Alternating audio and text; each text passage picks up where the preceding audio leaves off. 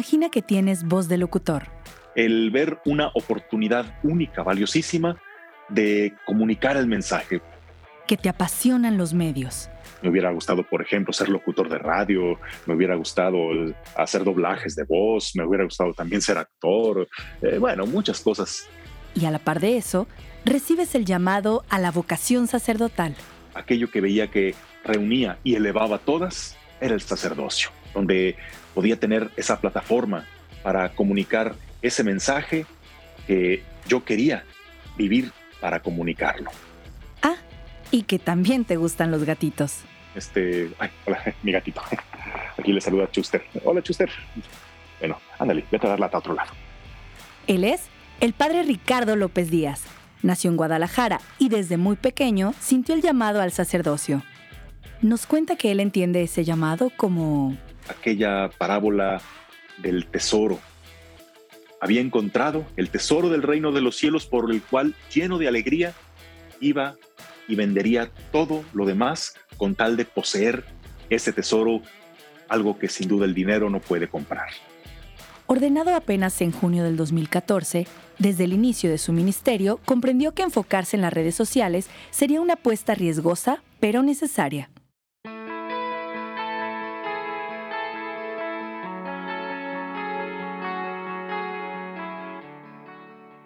El padre Ricardo comenzó a compartir sus homilías en redes sociales, con la idea de facilitar que el mensaje llegara a más personas. Él pensaba que quienes se meten al Face lo hacen solo para entretenerse. Aún así, se animó a hacerlo. Lanzó las redes intentando conseguir la pesca milagrosa y no tardó en sorprenderse por la respuesta de Dios. En poco tiempo empezó, pues bueno, quizás sería mucho decir viralizarse así en cuanto a hablar de, de millones de reproducciones pero sí miles, mucho más de, lo que era esperable eh, para alguien que no era famoso, que no era conocido.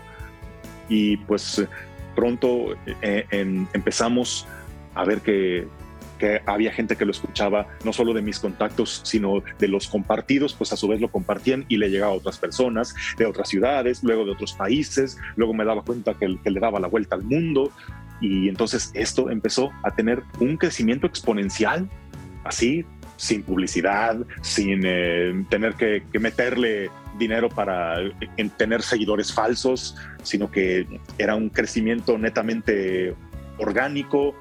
Esta situación le abrió muchas puertas. Le comenzaron a llegar invitaciones para predicar en distintos lugares, algo que él nunca se hubiera imaginado. En mi vida, en mi vida había hecho un viaje así de salir del país creo que lo más lejos que había ido era a Mazatlán y otra a Veracruz, así viajes express, pero que digas tú un viaje al extranjero, en mi vida había tenido. Y, fue precisamente esto, el atreverme a hacer esto lo que me abrió puertas insospechadas. Que se dio un viaje a Tierra Santa, a, Estados Unidos jamás había ido, entonces me empezaron a hacer invitaciones de varias diócesis, este, o que me invitaran como predicadora a, eventos eh, masivos con ese impulso, el padre les dio rienda suelta a algunas ideas para trabajar con su comunidad. Sin embargo, llegó el mes de marzo del 2020 y las cosas comenzaron a complicarse poco a poco. Estaba en cuaresma, eh, tenía uno muchos planes en puerta, eh, estaba por iniciar la semana de ejercicios para matrimonios, donde pues quise hacer así una convocación más allá de mi parroquia, entonces esperaba que viniera mucha gente. Eh, tenía también programado para ese año un viaje a Tierra Santa, también invitaciones a predicar en, en algunas diócesis de Estados Unidos y por supuesto todo eso se canceló.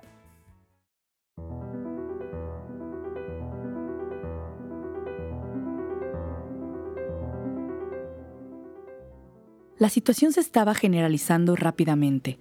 Esta pandemia ya no era algo al otro lado del mundo, sino al otro lado de la esquina, el padre comenzó a escuchar los rumores que corrían entre sus compañeros sacerdotes. Ese día donde empezó a fluir la información, a llegar que, no, que, que, ya se cerraron en, tal lugar, no, y que ahora también en México, y que ya salió un comunicado de los obispos. Chins, ¿qué vamos a hacer? Bueno, ¿y, y, qué va a proceder? Entonces se especulaban muchas cosas. No, espérense a que digan. No, no, es que yo creo que definitivamente lo más apropiado va a ser porque esto se está poniendo muy feo. Va a ser cancelar todo. Y, pero ¿cómo? O sea, total que prácticamente una hora antes de empezar eh, mis ejercicios espirituales, eh, tuve que poner el letrero de que se cancela todo. Y, a los pocos días, se me hace que hasta el, incluso el día siguiente ya se anunciaba que no misas, no grupos, no eventos, no procesiones, no nada. Por ahí, a alguien se le ocurrió sugerir algo que para muchos era impensable, utilizar las redes sociales como herramienta de comunicación entre los sacerdotes y sus comunidades. Yo ya estaba familiarizado con esto, yo ya tenía una buena plataforma eh, de, seguidores. Entonces, ¿qué hago? Pues potenciar aún más lo que ya hacíamos. El padre ya traía el caminito trazado, así es que se enfocó en reforzar toda la labor que venía haciendo y enriquecer su repertorio de actividades digitales. Hacer la, la reflexión diaria, grabada en audio para enviarla por WhatsApp, luego grabada en un live para que la vieran por Facebook o por YouTube. Y bueno, eh, empiezo también a hacer algo que no hacía hasta ese momento, transmitir la Santa Misa. Él sabía que todo este esfuerzo de mudar la labor pastoral al mundo digital iba a dar muy buenos resultados espirituales. O sea, la imposibilidad de hacerlo presencialmente y la necesidad espiritual que tenían en momentos de, incertidumbre, de angustia, de encerramiento y pues sobre todo aquellos que, que estaban pasándola muy, muy mal, pues fue un aliciente de esperanza y fue eh, una respuesta pues inusitada.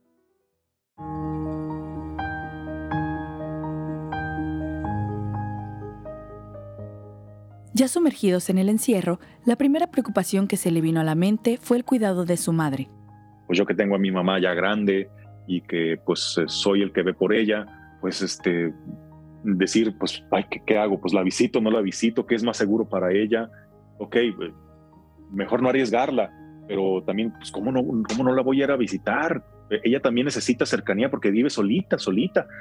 No, no, es suficiente con, con, llevarle su mandado y asegurarle que tenga que comer, pues también ella necesita del apapacho y, y eso de que ella me quisiera dar un abrazo y yo, no, no, no, no, no, o sea, es que no, no, no te vayas a contagiar.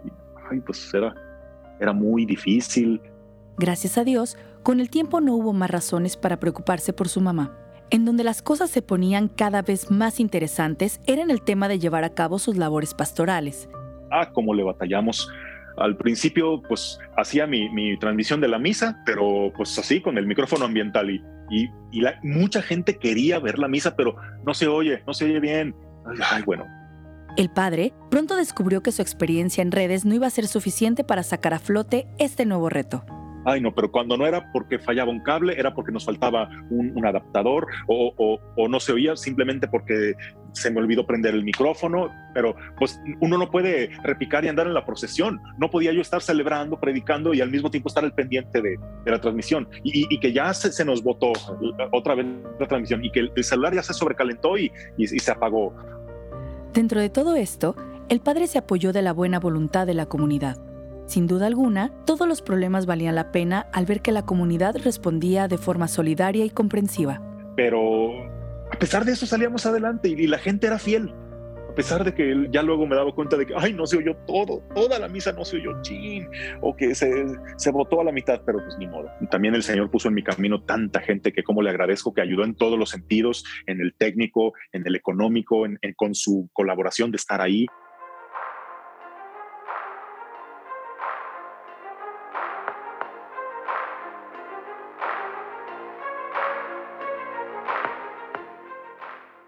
Para los evangelizadores, el mundo de las redes sociales puede ser una espada de dos filos. Lo que hagas en ellas puede servir para facilitar el crecimiento y la formación de las personas que te siguen, pero también puedes provocar confusión o algún daño importante en la fe de las personas. Y a pesar de que puede ser una gran herramienta de evangelización, no todos los sacerdotes la aceptan de buen agrado, ya sea por miedo, por precaución o velando por el bienestar espiritual de la gente, a muchos de los sacerdotes que tuvieron el impulso de aprovechar este recurso no se les apoyó en sus parroquias para hacerlo. Con el padre Ricardo, las cosas salieron lo mejor posible.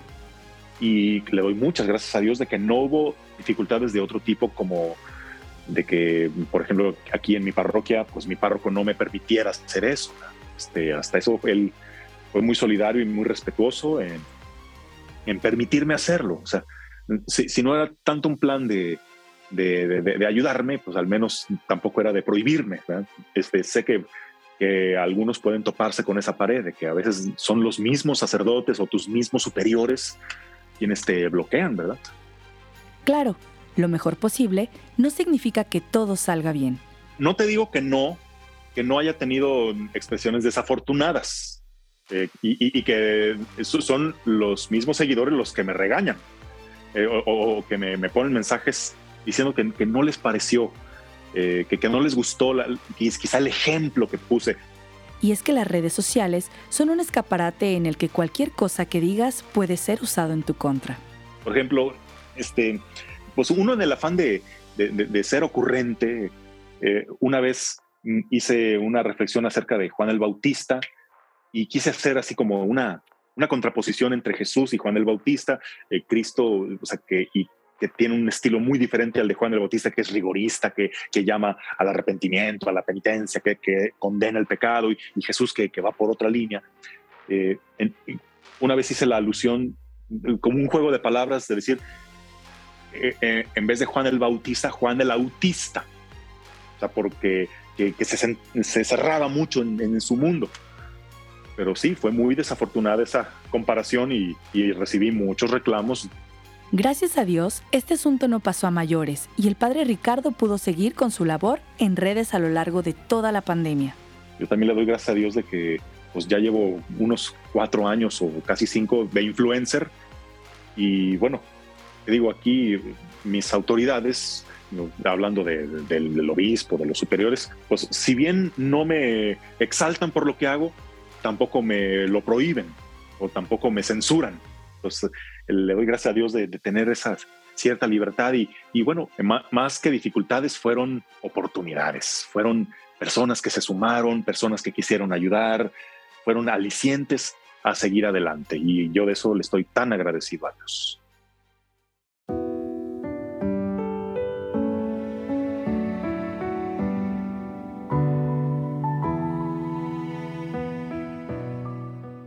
El padre se reconoce como un enamorado del servicio. Sabe que de eso se trata su vocación sacerdotal y está dispuesto a servir en todo momento, especialmente cuando lo necesitan los más vulnerables. Luego también este, la cuestión de que nos dijeron que no visitáramos enfermos y había gente que lo necesitaba, que lo requería. Entonces yo ahí sí me volví un tanto rebelde y desobediente en que es que cómo no voy a ir a visitar a una persona que lo necesita, pero está enferma de COVID tienes que vestirte de astronauta para meterte con, con ella. Entonces yo me digo, mira, en nombre sea de Dios, y pues con mi cubrebocas y órale, mucho, mucho lavado de manos, pero yo me metí con varios enfermos de COVID a sus casas a ungirlos, a, a confesarlos. Para él fue muy complicado darse cuenta de que no todos sus compañeros vivieron la pandemia de la misma forma. Otra cosa que me daba mucho coraje es que me buscaban las personas, me mandaban mensajes a través de la página para que fuera a ver a, sus enfermos al hospital, que me quedaba lejísimos. Entonces yo lo que hacía era pedirles que por favor pidieran al, templo que corresponde a, ese hospital y a veces lo hacía yo mismo y que me decían, es que ahorita los padres no están visitando enfermos. Yo me llevo a la frente, pero ¿cómo que no? Si, si es su responsabilidad, si nos necesitan. pero, es que ahorita por la pandemia los padres no están visitando enfermos. Que la canción, pues ahí voy yo mismo. No le hace que tuviera que atravesar la ciudad, pero si me lo autorizaban, yo me metía. porque a veces no eran ni siquiera de COVID eran enfermos de otras cosas que necesitaban ayuda, pero acá los señores muy catrinamente que no, que, que, no, por la pandemia no. Y, y, la pandemia en lugar de convertirse en un problema, empezó a convertirse para muchos en un pretexto. Pretexto para no hacer, para no visitar, para no trabajar. Esta situación lo hacía sentir una frustración enorme. Comprendía que se debían tomar precauciones y que era una situación extraordinaria. Pero era abandonar el rebaño justo cuando los fieles necesitaban más de un pastor, porque lo necesitaban más que nunca y podías hacerte presente de otras maneras. Y bueno, pues eh, estos sentimientos encontrados fueron los que me, llegaron más en este tiempo de pandemia.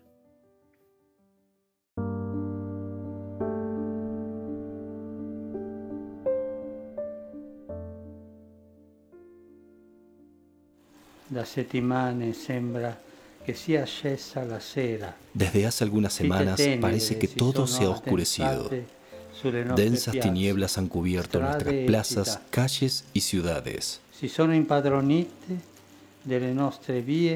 Se fueron adueñando de nuestras vidas, llenando todo de un silencio que ensordece y un vacío desolador que paraliza ogni cosa al suo passaggio. que paraliza todo a su paso. Si sente nell'aria, Se palpita en el aire, se siente en los gestos, lo dicen las miradas. Y me estremeció, es algo nunca antes visto, de, de ver siempre una basílica de San Pedro abarrotada de, de, turistas, de peregrinos, ver al Papa solo en una noche lluviosa, oscura, que, que vaya, no, no, era solo las condiciones del, del, tiempo, era de veras un signo de los tiempos, de que estamos pasando por una noche oscura de la humanidad y que es, estamos atravesando por una tormenta. Y me hizo mucho clic con el, pasaje en el que el Papa se basó, esa tempestad en la que sentimos que nos hundimos y el Señor ahí se nos aparece para decir, soy yo, no tengan miedo. Soy yo, no tengan miedo. El Papa eligió sabiamente aquellas palabras de Jesús para dirigirse a todo el mundo ese día. Ese 27 de marzo, el Padre Ricardo, al igual que miles de personas, escuchó las palabras que su corazón necesitaba escuchar y que le sirvieron para guiar su labor como sacerdote aún en medio de esto que parece que va a, eh, a, engullirnos a todos, si te sostienes de la mano del Señor, puedes caminar sobre las aguas de tus temores, de tu confusión, de, tu, de, tus pérdidas. Y bueno, pues e, esta fue la, la línea que seguí en, en mis reflexiones en prácticamente todo este tiempo difícil.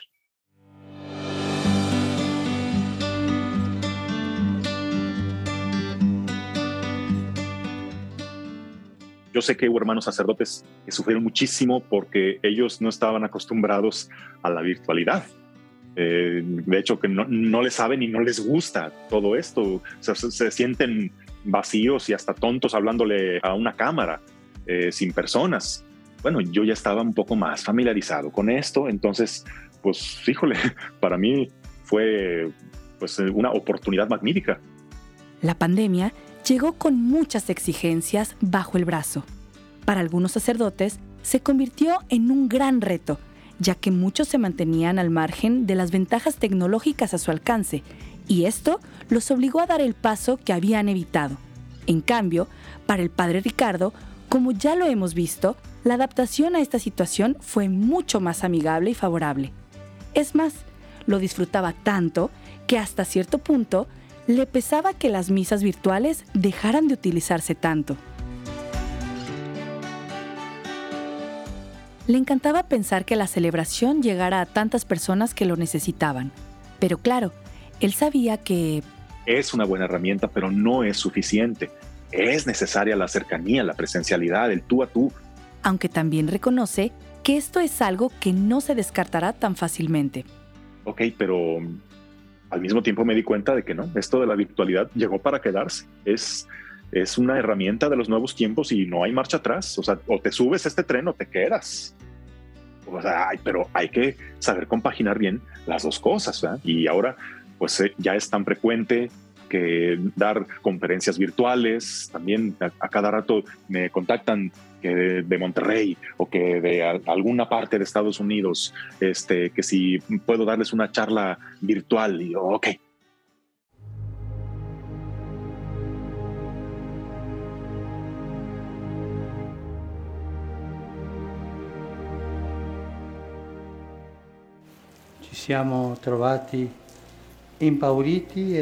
Nos encontramos asustados y perdidos. Come i discepoli del Vangelo siamo stati presi Al igual que a los discípulos del Evangelio, nos sorprendió una tormenta inesperada y furiosa. Ci siamo resi conto di trovarci sulla stessa barca. Nos dimos cuenta de que estábamos en la misma barca, todos frágiles y desorientados, pero al mismo tiempo importantes y necesarios.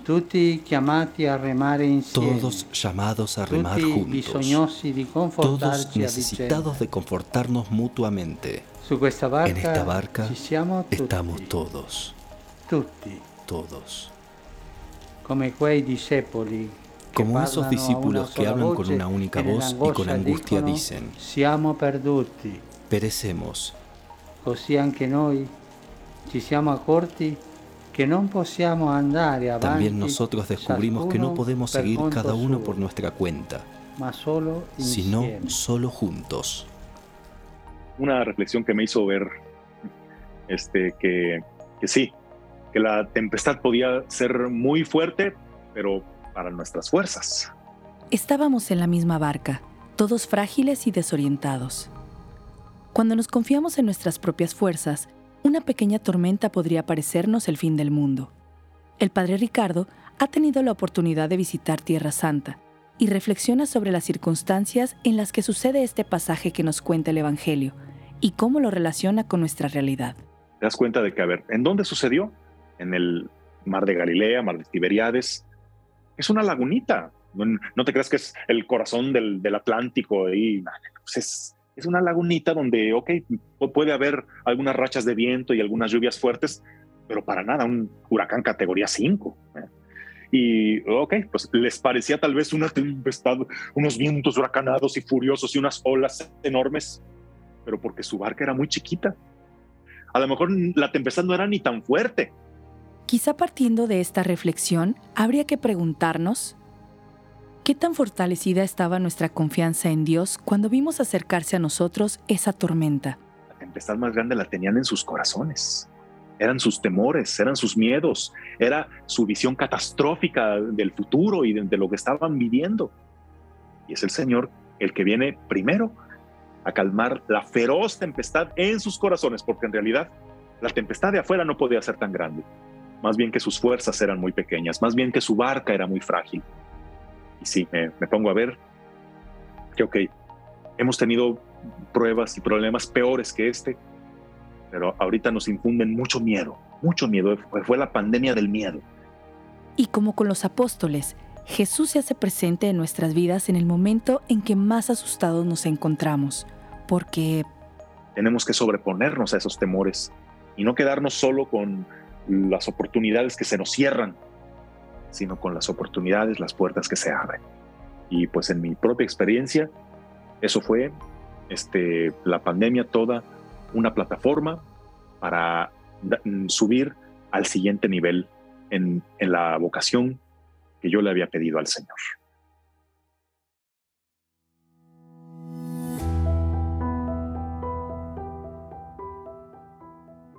Después de reflexionar sobre los aprendizajes que ha tenido durante la pandemia, el padre Ricardo nos invita a pensar en lo siguiente. Para muchos la pandemia fue de veras perder todo lo que tenían, bloquear sus oportunidades de, trabajo, la frustración de sus sueños, la pérdida de seres amados. Después de una crisis, nunca se vuelve a ser igual. O se es peor o se es mejor ya a dos años de pandemia, sin que esto haya terminado todavía, pero pues viendo francos signos de esperanza ya, podrás decirte, soy más fuerte, mi fe se fortaleció o se debilitó o la perdí, las pérdidas, los cambios me hicieron sacar capacidades que no sabía que tenía, tengo mayor resiliencia después de, de un golpe durísimo, fui capaz de, levantarme y de seguir. O sea, evalúate qué huella dejó esta pandemia en ti, qué cambios, para bien o para mal. Y bueno, ahora, después de, de todo este desastre, de esta revolcada, miras hacia un futuro incierto, pero te ves a ti mismo más fuerte, más dispuesto, más esperanzado para agarrarte bien de la mano de Dios para lo que venga, pues entonces si algo de esto el dinero no puede comprar, que los libros no, no, no pueden enseñar, te dejó esta experiencia tan inesperada de la pandemia, pues podremos decir que valió la pena. Así que ánimo y recuerda siempre las palabras del Señor en medio de la tempestad. Soy yo, no tengan miedo. En medio de todo esto, yo tengo un propósito. Confía y mantén el paso firme.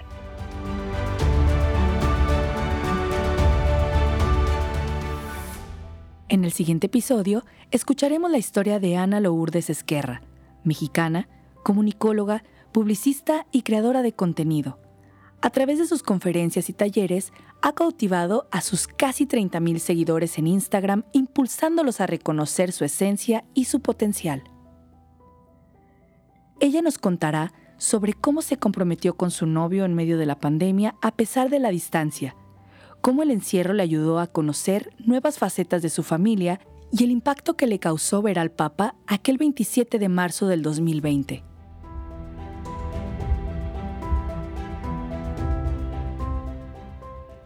No te lo pierdas la próxima semana. Síguenos en tu plataforma de podcast favorita. Y no olvides compartir con más gente estas historias de luz en medio de la tormenta.